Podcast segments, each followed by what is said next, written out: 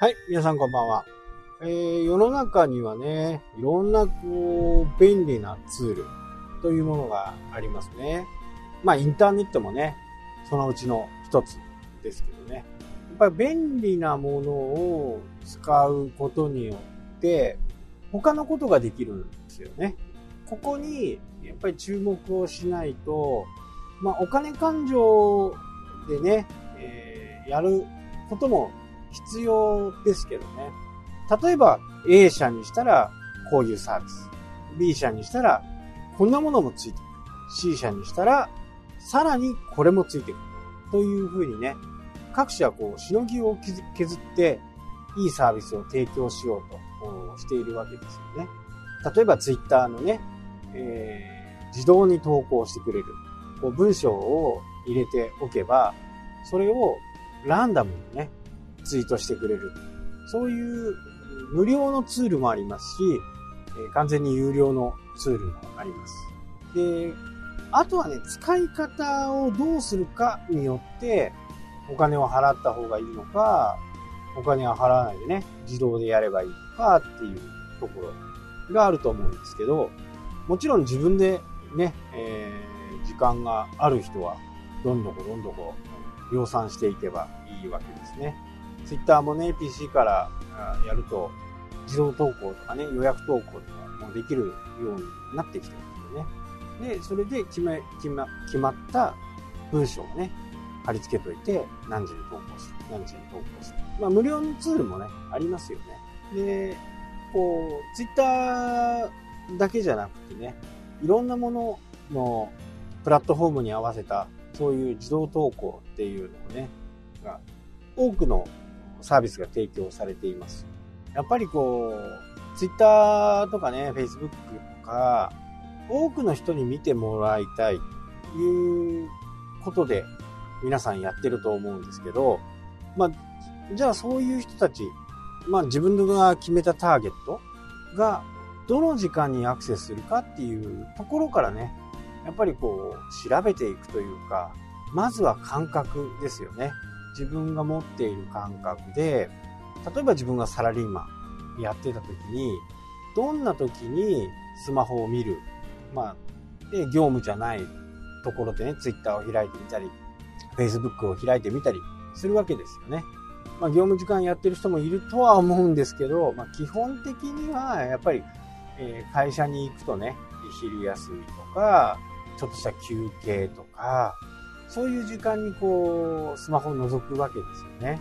じゃあその時間が、多くの人が、まあ、最大公約数ですよね。全部を網羅することっていうのは、ほぼほぼ無理なわけですから、一般的には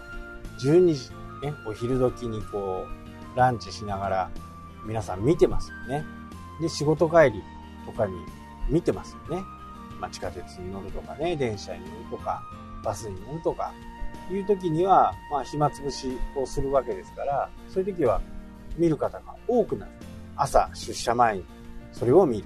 やっぱりこれを自分の中で、こう感覚的にもね、あ、この時間にみんな見てるから、こういう風にしてみようっていうことをやってほしいんですね。そうすることで、インプレッション数がわかるようになってますからね。ツイッターとかの場合はね。ああ、この時間、12時10分はダメなんだとね。12時ジャストじゃダメなんだとか、12時半が良かったとか、インターネットの一番のメリットっていうのは、これを数字がはっきりするっていうことです。例えば、なんか、こう、ブログをやっててね、その人が今まさに抱えているものがそこに書かれていれば、やっぱり何らかのアクションをするわけですよ。でもそれって、なんか行き当たりばったりのね、言い方は乱暴ですけどね、交通事故みたいなもんです。どんだけ自分がね、気をつけてもぶつけられるところがありますからね。そんな感じ。たまたま、もう偶然。で、それを過信をしないでね、置くっていうことが非常に大切ですよね。そこをしっかりこう管理していくっていうか、自分の投稿に対してね、どんな人が見ているんだろうとか、何人見たんだろう、そこから Twitter とかの場合はね、プロフィールページにどれだけ行ったんだろうとかね、そういったものをしっかり見とくっていうのは非常に大切なんですね。非常にです。これをわからないままやってしまうと、結果的になんだかなーっていう風になっちゃって、辞める方がね、やっぱり多くなってしまうんですよね。もしかしたらここそこから伸びるかもしれない。そんなにすぐやったからね、何でもこう、数字がぴょんと跳ねるっていうことはほぼないです。あるとするならば、インフルエンサーがね、その人の投稿をシェアしたとか、そんな感じでもなければ、まずないわけですよね。そのまぐれを自分のこう実力だっていうふうにね、感じてしまうと、これさらに危険なんですね。なので、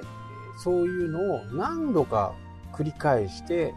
数字を突き詰めていく。インプレッションが100回されて、そこでプロフィールに行って、そこからサイトに来るとかね。そういう動線を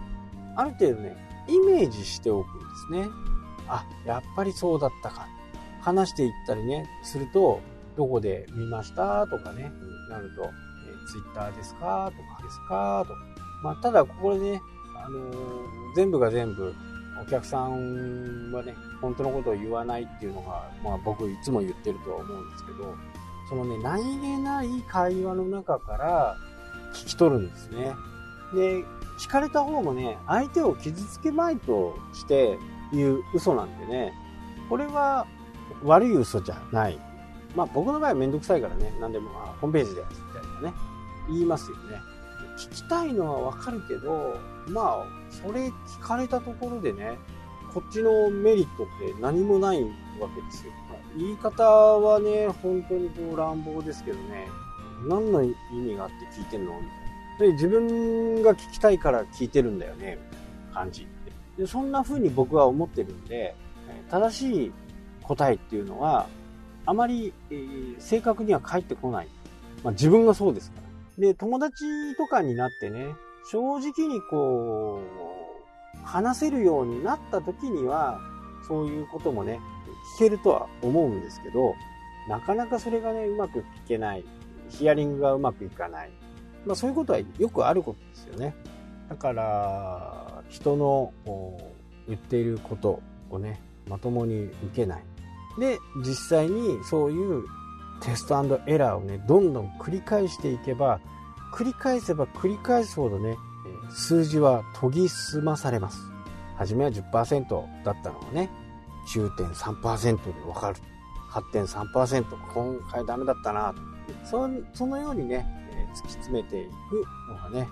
インターネットの一番のいいところです。はい、というわけでね、今日はこの辺で終わりとなります。それではまた。